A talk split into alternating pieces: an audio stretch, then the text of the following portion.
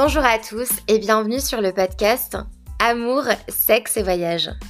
Dans l'épisode que vous apprêtez à écouter, vous découvrirez la suite de mon échange avec Camille.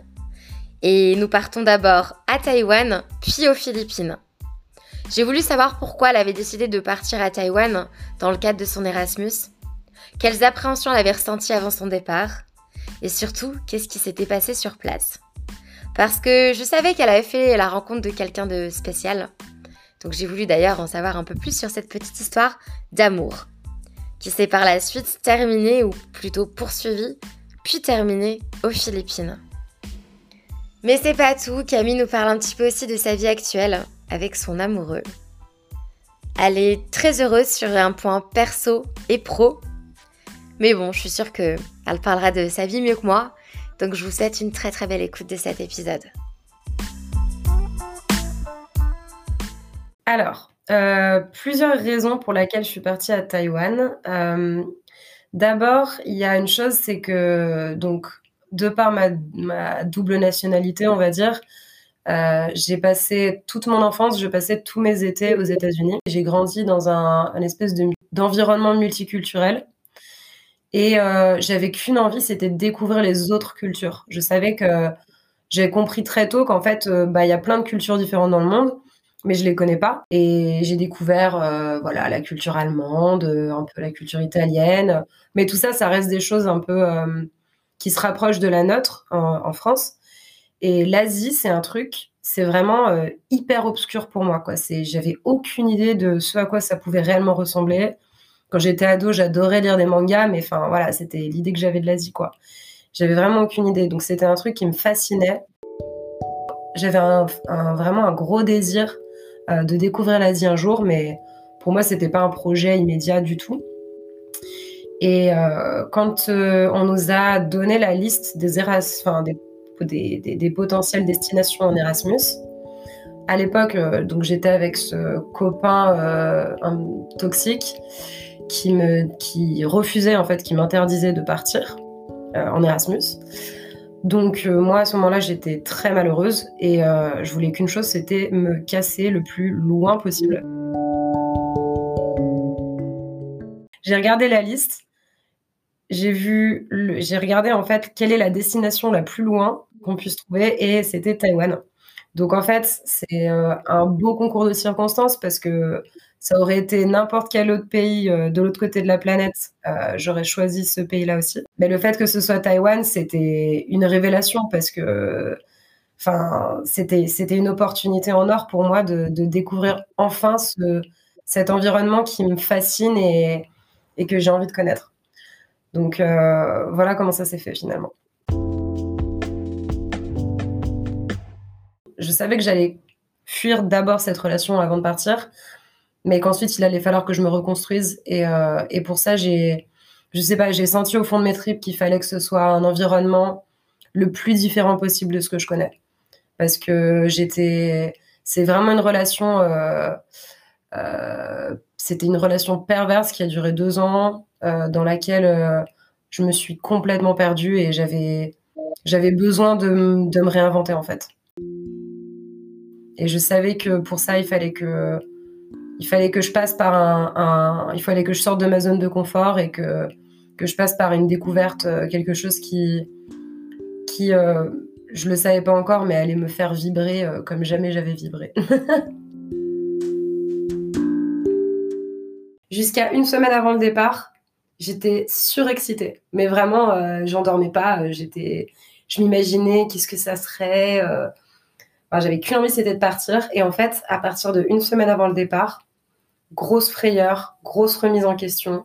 Tu te dis, mais pourquoi j'ai fait ça? Mais, mais dans quoi je me suis embarquée? Mais je veux pas partir, je veux pas y aller. Mais attends, imagine, euh, imagine, je me fais pas de copains, imagine, euh, je rencontre personne, imagine, en fait, c'est nul, imagine, il n'y a rien à faire, imagine, euh, je me perds, c'est du mandarin, enfin, j'y comprends rien. Tu sais, tu te poses tout un tas de questions existentielles comme ça et tu te dis, mais mais pourquoi est-ce qu'il faut toujours que je fasse le truc le plus compliqué de la Terre? Et je voulais plus y aller. C'est ma mère qui m'a dit, mais bah si, en fait, tu vas. on t'a payé un billet d'avion, donc tu pars maintenant. Donc déjà, quand tu arrives à Taipei, tu prends les transports en commun, tu as des bouches de métro et des métros qui sont plus propres que tes propres chiottes, quoi. C'est, c'est, tout est hyper propre. Enfin, c'est, tu pourrais presque lécher le sol. Les gens sont d'une politesse, mais je savais même pas que c'était possible. C'est-à-dire que il y a des, y a des marquages au sol à l'entrée du, du métro et les gens font la queue pour euh, ensuite, pour d'abord laisser passer les gens qui doivent sortir et ensuite rentrer dans le métro. Alors, ça paraît bête comme ça, hein, mais je peux te dire que quand tu as passé cinq ans à Lyon, que parfois tu vas à Paris, tu vois, que tu, que tu vis euh, des trucs de barbares parfois, et que là tu te retrouves dans ce truc où en fait tu fais la queue pour rentrer. Mais je te jure, hein, c'est vraiment, c'est euphorique. C'était, tu te dis, waouh, et vraiment ça te redonne. Ça peut paraître un peu condescendant de dire ça, mais ça redonne foi en l'humain en fait. Tu te dis, ok, c'est une question de culture, c'est pas l'humain qui est comme ça en fait. Et ça, c'était vraiment un premier choc culturel. Euh, après, évidemment, alors moi, je comprenais rien du tout parce que tout était en mandarin, ça me faisait paniquer. Et le, on partait en fait à deux, donc je partais avec une autre personne, un garçon qui était dans ma promo, qui lui était beaucoup plus euh, organisé que moi. D'ailleurs, c'est il a fait la majeure partie de l'organisation. Et donc, euh, je l'ai un peu suivi pour prendre le métro pour arriver à notre appart parce que moi, je comprenais, j'étais complètement larguée. C'était pour la première fois de ma vie, en fait, je vais dans un pays où je connais euh, ni la langue, ni la culture, euh, ni ce qu'il faut faire. Tu sais, tu arrives, tu sais même pas comment tu dois prendre un ticket pour prendre le métro. Enfin, déjà, tout ça, en fait, c'est c'est déjà une énorme étape en fait. C'est pour la première fois de ta vie, tu découvres un pays qui a rien à voir avec ce que tu connais quoi.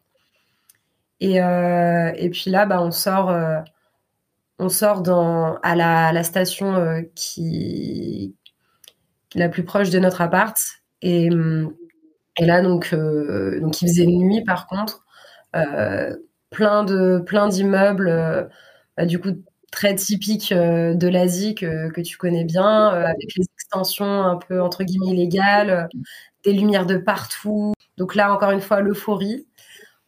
On arrive à l'appart. par contre, ce qui est marrant, c'est que c'est à Taïwan. Je ne sais pas si c'est comme ça dans tous les pays d'Asie, mais en tout cas à Taïwan, les lieux publics sont excessivement propres. Mais c'est-à-dire que tu as, par exemple, tu as une poubelle tous les kilomètres dans la rue, mais tu auras zéro déchet par terre. Mais euh, même, même un mégot, il n'y a pas de mégot par terre. C'est hyper propre. À l'inverse, les appartements taïwanais, en tout cas euh, des locaux assez traditionnels, quoi, euh, sont souvent vraiment crades. Il y avait pareil un truc qui m'avait vraiment perturbé au début.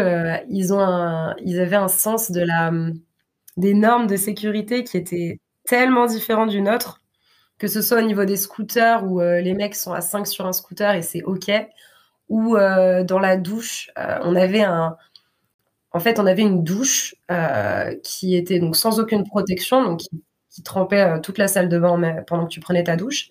Et à cet endroit-là où tu prenais ta douche, il y avait la machine à laver avec le, la prise électrique juste là où tu prenais ta douche, quoi, qui prenait l'eau.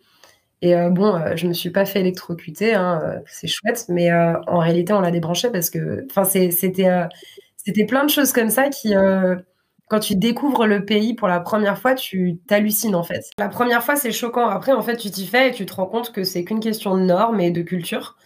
Euh, même si c'est plus dangereux effectivement, mais euh, il y a chacun son niveau d'exigence sur, sur chaque sujet. après, ouais, la discipline, c'est c'est vrai que c'est vraiment vraiment intéressant de voir euh, comme tu dis, à Tokyo, où tu les vois tous traverser, à, Taipei, c'était assez similaire. Tu vois, tu avais des grands, grands boulevards. Et, en fait, contrairement à en France, en fait, bah, il n'y a pas de voiture, tu passes, quoi. Même, euh, parfois, même s'il y a des voitures, tu passes. Donc, euh, là-bas, c'est rouge, tu passes pas, en fait, tu marches pas. Tu pourrais le faire. Les gens s'arrêteraient, mais tu le fais juste pas. Parce qu'en fait, les autres le font pas, donc toi-même, tu ne le fais pas. Donc on est arrivé, on a quand même passé une semaine un peu à visiter euh, entre nous euh, la ville euh, comme des bons touristes, à faire tous les trucs qu'il fallait faire pour bien découvrir la ville. Donc là, on était juste entre nous avec mon, mon, copain d'études. Et puis, effectivement, au niveau rencontre, donc en fait, on était à la NTUST, donc c'est une école, une très grande école, une très grande uni qui fait à la fois sciences, technologie, art, design et choses comme ça. Et donc, c'était tellement grand, en fait, qu'on avait toute une assemblée dédiée, enfin, ouais, dédiée aux, aux Erasmus. Donc, on, on avait un rendez-vous une semaine plus tard avec, dans une, une, grande salle d'amphi, avec, qui était remplie d'Erasmus. Donc, on nous a placés chacun dans nos sections. Donc, nous, on était en architecture. Et on n'était pas beaucoup en architecture, pour être honnête. On devait être 5 ou 6, ou 7 ou 8, je sais plus, mais on n'était vraiment pas beaucoup. Et euh, donc là, on commence à rencontrer un petit peu tout le monde. Euh, il y avait des Philippins, des Suédois, des Allemands. Euh, voilà. C'était c'était très cool. Donc c'était la première fois de ma vie aussi d'ailleurs que je rencontrais autant de nationalités en même temps. Et donc c'était hyper intéressant parce que tu, je me suis aussi rendu compte de un petit peu les personnalités des gens aussi en fonction de leur culture. Euh, on, a, on a pu commencer effectivement, euh, comme dans tout Erasmus, à sortir avec euh, plein de copains de plein de nationalités différentes. Et, et c'est là où effectivement tout le monde se réinvente. tout le monde, et ça c'est un truc que j'ai remarqué en Erasmus, tout le monde est beaucoup, beaucoup plus cool en fait, je pense, que, que dans leur propre pays d'origine en fait, parce qu'on est tous là pour pour se découvrir, pour euh, rencontrer du monde, pour passer vraiment un bon moment et, euh, et tu fais vraiment des rencontres euh, passionnément intéressantes et, et, et, puis qui durent. quoi. C'est tout nouveau pour tout le monde. Tout le monde est dans un endroit qu'ils connaissent pas. Tout le monde a plein de choses à découvrir. Et bah, tu peux, tu peux que, il peut que en ressortir le meilleur de, chacun en fait. Donc Enfin, l'Erasmus, c'est en général, euh, peut-être pas pour tout le monde en tout cas, mais euh, pour moi, ça a été une expérience humaine euh, profondément enrichissante.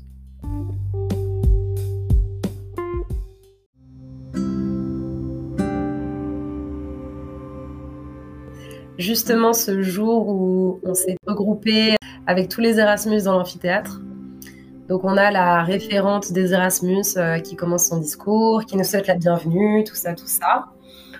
Euh, et puis, bon, on n'écoutait pas trop parce qu'en fait, tu, commences à peine à rencontrer des gens, donc euh, tu es limite en train d'un peu discuter. Et là, un mec qui arrive euh, sur scène, qui n'est clairement pas asiatique, qui commence à parler anglais avec un accent français. Et très souriant, très, tu vois, bien charmant, quoi. vraiment, il m'a fait beaucoup d'effet. Donc il a beaucoup parlé. Euh, j'avoue que en fait euh, j'étais tellement un peu omnubilée par lui que j'ai pas trop écouté ce qu'il disait non plus. Donc j'ai pas compris euh, un certain nombre de choses qui m'auraient permis de de plus appréhender la suite d'ailleurs. Et sur le coup en fait il m'a vraiment fait quelque chose mais j'étais persuadée que j'allais pas le revoir. En fait je me suis dit c'est un mec qui, qui, fait partie de la direction. Enfin je sais pas j'ai pas trop compris qui il était donc voilà, je me suis mis en tête que c'était que ça, allait passer. Et puis bon, j'avais plein de rencontres à faire, donc euh, je suis un peu passée à autre chose. Et là, avec euh, mon compagnon de voyage, euh, on, voit qu'il y a une proposition d'événement pour aller passer un après-midi dans les waterfalls et par la suite, le soir, profiter du lancer de lanternes. Parce que il y avait un festival des lanternes. Il me semble que c'est en lien avec le jour de l'an, mais je suis pas sûre de ce que je dis. Peut-être que tu sais mais c'est en lien avec une fête euh, euh, à ces moments-là. Et donc c'était pour, euh, faire ce truc-là. Et évidemment, on se dit, bah go, on va faire ça. Donc moi, n'ayant absolument pas aucune idée de ce qui m'attend, j'y vais en grosse schlag en me disant, bah on va marcher et tout ça. Et, et là, on arrive et le mec est là. Et là, je me dis, merde. Et donc, euh, évidemment, euh, je vais lui parler. Évidemment, euh, je rigole comme une grosse débile à tout ce qu'il dit. C'était ridicule. Dans ma tête, je me disais, mais Cam, arrête, arrête, c'est ridicule, mais j'arrivais pas. Il me faisait comme justement ce qu'on disait tout à l'heure. ces papillons dans le ventre, mais c'était euh, fois 10 000. En fait, j'avais l'impression que les papillons euh, battaient tellement des ailes que j'allais m'envoler, tu vois. C'était très, très intense. Et, et donc voilà, donc on discute, voilà, j'essaye, au fur et à mesure, je me détends un peu, j'essaye d'être cool, tout ça. Et la journée passe, ça se passe bien. Le soir, bon, on on sait pas trop parler. Et euh, c'est euh, à une soirée, donc ça c'est un truc typique à Taïwan. Euh, je sais pas si tu l'as eu toi dans d'autres pays d'Asie. en gros, c'est des hotel parties. Genre, tu as un organisateur qui loue la plus belle chambre d'hôtel d'un superbe hôtel. Donc, c'est genre une suite avec plusieurs étages, une piscine, un jacuzzi et tout. Et après, il fait une grosse soirée dedans. Donc, un truc, tu n'auras jamais ça en France, mais là-bas, ça existe. Et c'était très très chouette. C'est peut-être la seule grosse grosse soirée que j'ai fait parce qu'après euh, j'allais plutôt dans la nature euh, j'en suis très contente. Et donc euh, on fait ça et c'est ce garçon-là qui me propose et et donc on y va, on allait manger un bout avant et pendant le repas on n'arrêtait pas de se regarder, on n'osait pas trop se parler, mais on se regardait.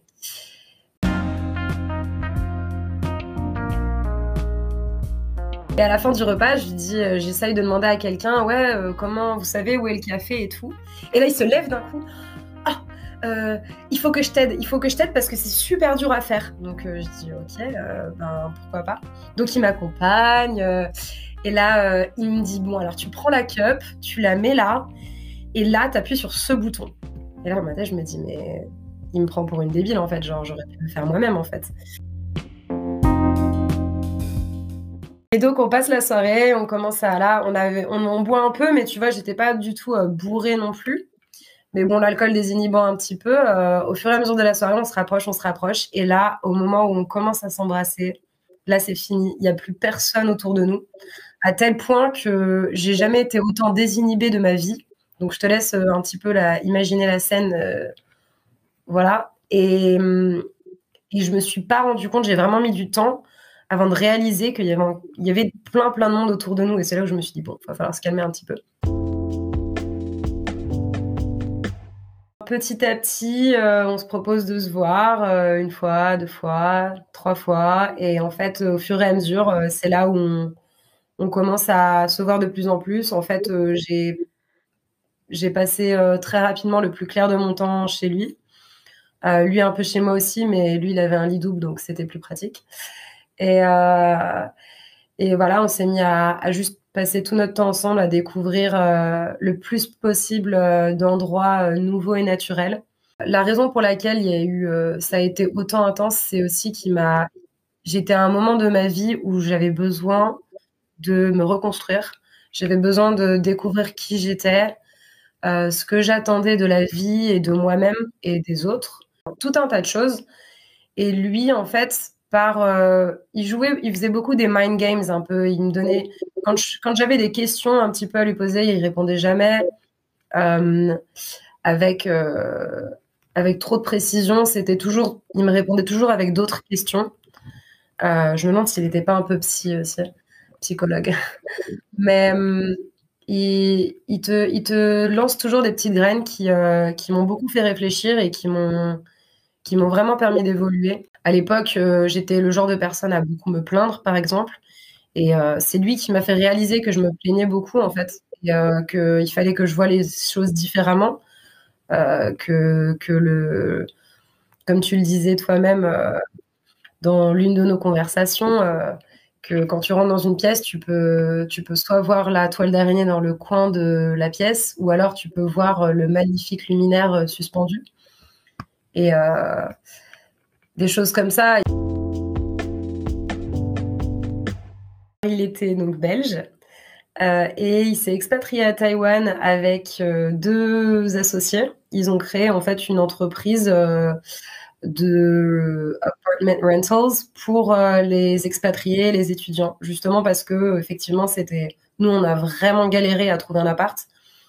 Pour des personnes qui parlent pas mandarin, c'est l'enfer là-bas. C'est pas, c'est juste mal fait en fait il n'y avait pas de plateforme et eux, ils ont créé ça. Et, euh, Et en fait, en fait, Taïwan, pour les personnes qui veulent entreprendre, c'est un peu l'Eldorado parce qu'il y a encore plein de choses à faire.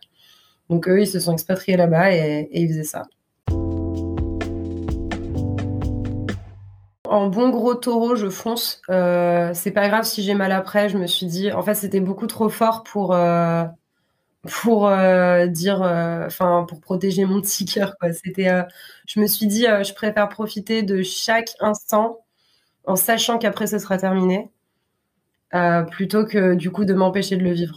Parce que je savais que de toute façon, à un moment donné, j'allais devoir rentrer. Et puis, en plus de ça, au fond de moi, je savais que c'était pas terminé, que j'allais le revoir. Et je pense que lui aussi.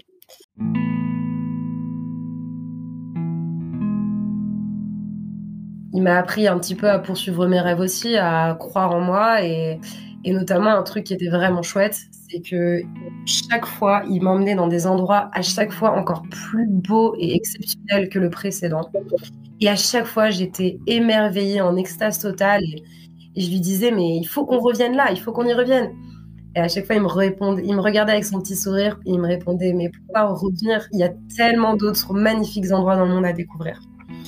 Et il avait raison parce que finalement, euh, je suis jamais retournée au même endroit une seule fois en six mois. C'était tous les jours un endroit différent, tous les jours. Euh, tu pars. Euh, on avait nos cours jusqu'à à peu près 17h. Après, j'allais à mon stage parfois jusqu'à 22h. À 22h, on prenait le scooter, on partait dans la nature, dormir au milieu des lucioles, se baigner dans des hot springs et le lendemain matin à 6h du mat, tu reprends le scooter et tu repars à l'école. Et en fait, je me suis jamais sentie autant en vie qu'à ce moment-là. Parce que ta vie, elle prend un tout autre sens en fait. C'est juste, euh, tu kiffes. Tu kiffes la vie, tu kiffes euh, euh, la végétation, tu kiffes l'eau, tu kiffes les gens, les animaux. punaise, des lucioles quoi. J'avais jamais vu ça de ma vie. Alors je sais pas si, je sais pas si beaucoup de gens ont déjà vu des lucioles dans leur vie. Euh, en tout cas, moi, c'était pas mon cas. Et de voir des petites bêtes lumineuses dans la nuit euh, qui te tournent autour, c'est mieux que c'est qu'un film Disney, quoi. C'était incroyable. La raison pour laquelle, en fait, tu te sens profondément vivante et euh, j'imagine aussi, notamment quand tu es hypersensible, c'était cette nouveauté permanente.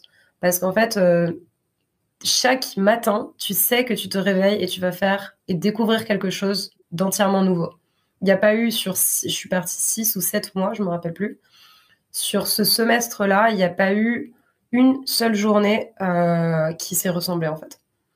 Et ça, c'est un truc, euh, depuis, euh, je recherche encore ça et c'est difficile à retrouver parce que l'Erasmus, c'est un, un cocon, tu vois. Mais bon, bref. Pour revenir à, à, notre histoire, ouais, en fait, on s'est vraiment mis ensemble, on était amoureux l'un de l'autre et, euh, c'était magnifique.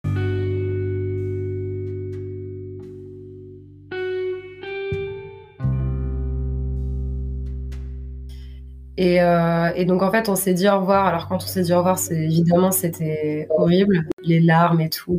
tu sais le truc euh, des films quoi. Ah, on a gardé contact on a continué à se parler et, euh, et puis en fait, euh, on a l'année suivante, je crois, ou l'été suivant, on est parti, on s'est retrouvé euh, pour deux semaines aux Philippines. Donc, ce qui est intéressant, c'est qu'en plus de ça, et c'est là où donc mon amoureux du coup aujourd'hui, est assez exceptionnel et c'est là où tu vois aussi euh, le, lien amical euh, qui a été créé avant d'être amoureux. C'est qu'en fait à ce moment-là, euh, j'étais déjà, on, était déjà vraiment bien bien amis avec avec mon amoureux actuel. Et, et en fait, on en parlait beaucoup. Je lui parlais beaucoup de ce garçon qui qui me trottait dans la tête. je l'idolâtrais presque en fait. Euh, et, c'est lui qui m'a dit, euh, mais va le voir, euh, partez faire un truc ensemble pour casser le mythe. Donc moi, je l'ai écouté, je me suis dit, ok. Et on est parti.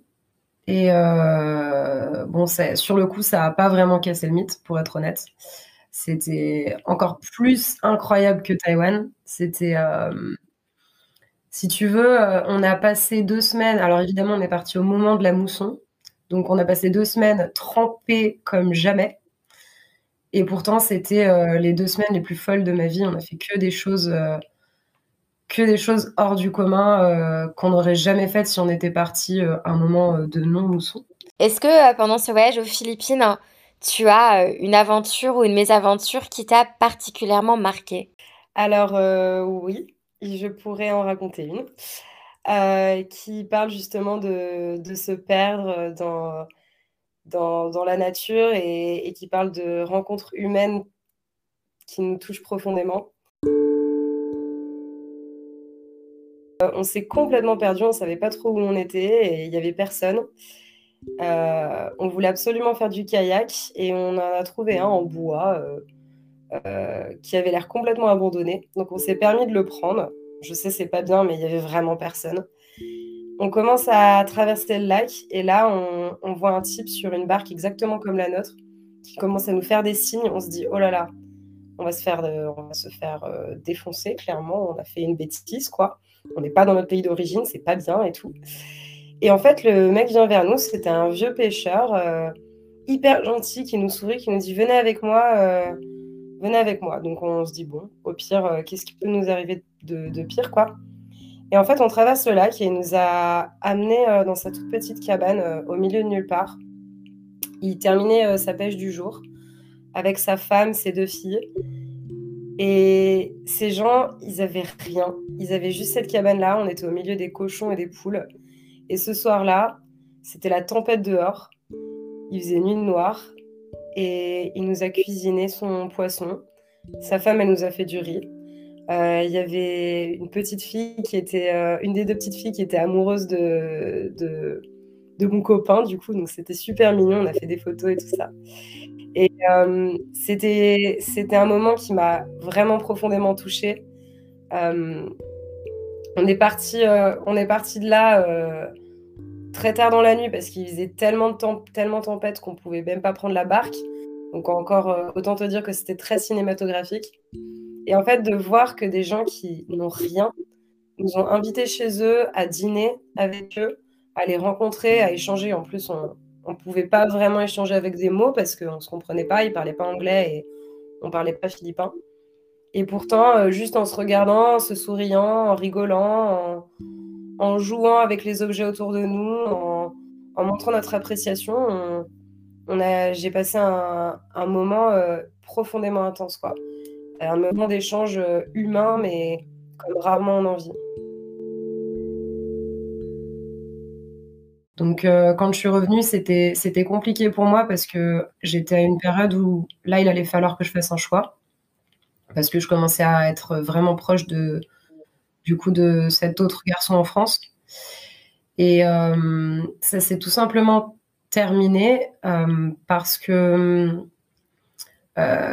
lui, à l'époque, me répétait régulièrement si tu rencontres quelqu'un, n'hésite pas. Tu vois, il voulait, je pense qu'il voulait pas euh, trop euh, que je m'attache à lui. En fait, il voulait rester libre. Et après ces deux semaines de incroyables aux Philippines, en partant, donc euh, encore une fois, les larmes, tout ça, il me dit si tu rencontres quelqu'un, n'hésite pas. Et donc en fait, à partir de ce moment-là, je suis partie en, ayant ce sentiment de bon ben, à un moment donné, enfin, si, si c'est ça qu'il ressent, euh, va falloir que je passe à autre chose. Euh, et donc, je passe à autre chose. Et je suis très contente de l'avoir fait. Parce qu'aujourd'hui, bah, je vis ma meilleure vie et, c'est trop cool. Là, tu vois, euh, depuis que je suis rentrée de Taïwan, je pense que j'ai profondément changé. quand je suis rentrée quand je suis rentrée chez moi à Lyon, la première chose que j'ai fait, c'est me débarrasser de la moitié, au moins la moitié des chaussures que j'avais chez moi. Euh, le plus de fringues possible que j'ai donné ou vendu. Euh, j'ai essayé de redevenir, euh, de retourner à l'essence de moi-même et de ce qui m'importe vraiment. et d'être peut-être moins matérialiste et plus plus tourné justement vers l'extérieur et vers la découverte du monde. Et aujourd'hui, le fait qu'on ait pris la décision avec mon chéri de, de sortir justement de notre zone de confort pour découvrir des nouvelles cultures et on, voulait faire ça euh, à l'autre bout du monde. On s'est dit, le Pays Basque, euh, ça a sa propre culture, ça a même sa propre langue. Donc on s'est dit, allez, on va faire un entre-deux. Et, en fait, je suis fière de qu'on ait fait ça.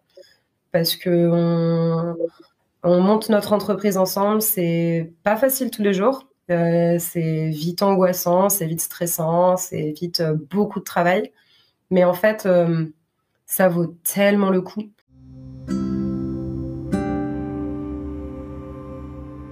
c'est cette, euphorie de réussir tes propres projets archi, de, monter ce truc-là avec une personne en plus euh, avec laquelle tu es, assez en fusion en fait, parce qu'on est hyper complémentaires. Euh, là, je parle vraiment professionnellement parlant.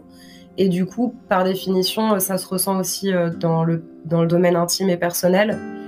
Et, donc, ça, ça fonctionne quoi. Et je bosse beaucoup, mais je suis fière de ce que je fais et et pour aujourd'hui, en tout cas, je peux dire que je suis heureuse. Mais j'aimerais bien plus voyager. J'attends que ça.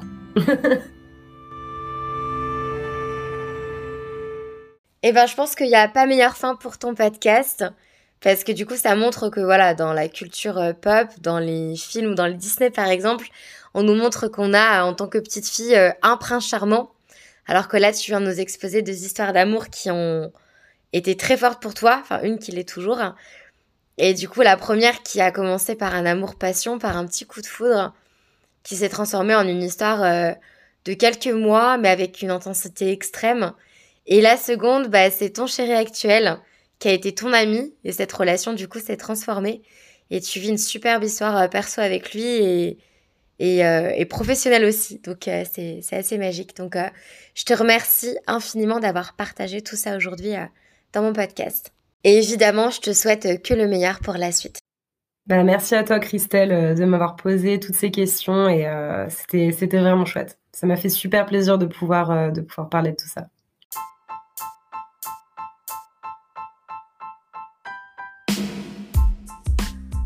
C'est la fin de l'épisode du jour avec Camille. J'espère qu'il vous a plu autant que j'ai pris plaisir à l'enregistrer. Merci beaucoup Camille pour ta confiance et pour avoir livré une partie de ta vie et une partie de ton intimité dans mon podcast. Quant à moi, je vous retrouve la semaine prochaine pour un tout nouvel épisode du podcast. Mais comme d'habitude, je vous le rappelle, n'hésitez pas à me retrouver sur la page Instagram du podcast Amour, sexe, voyage, podcast. À très vite.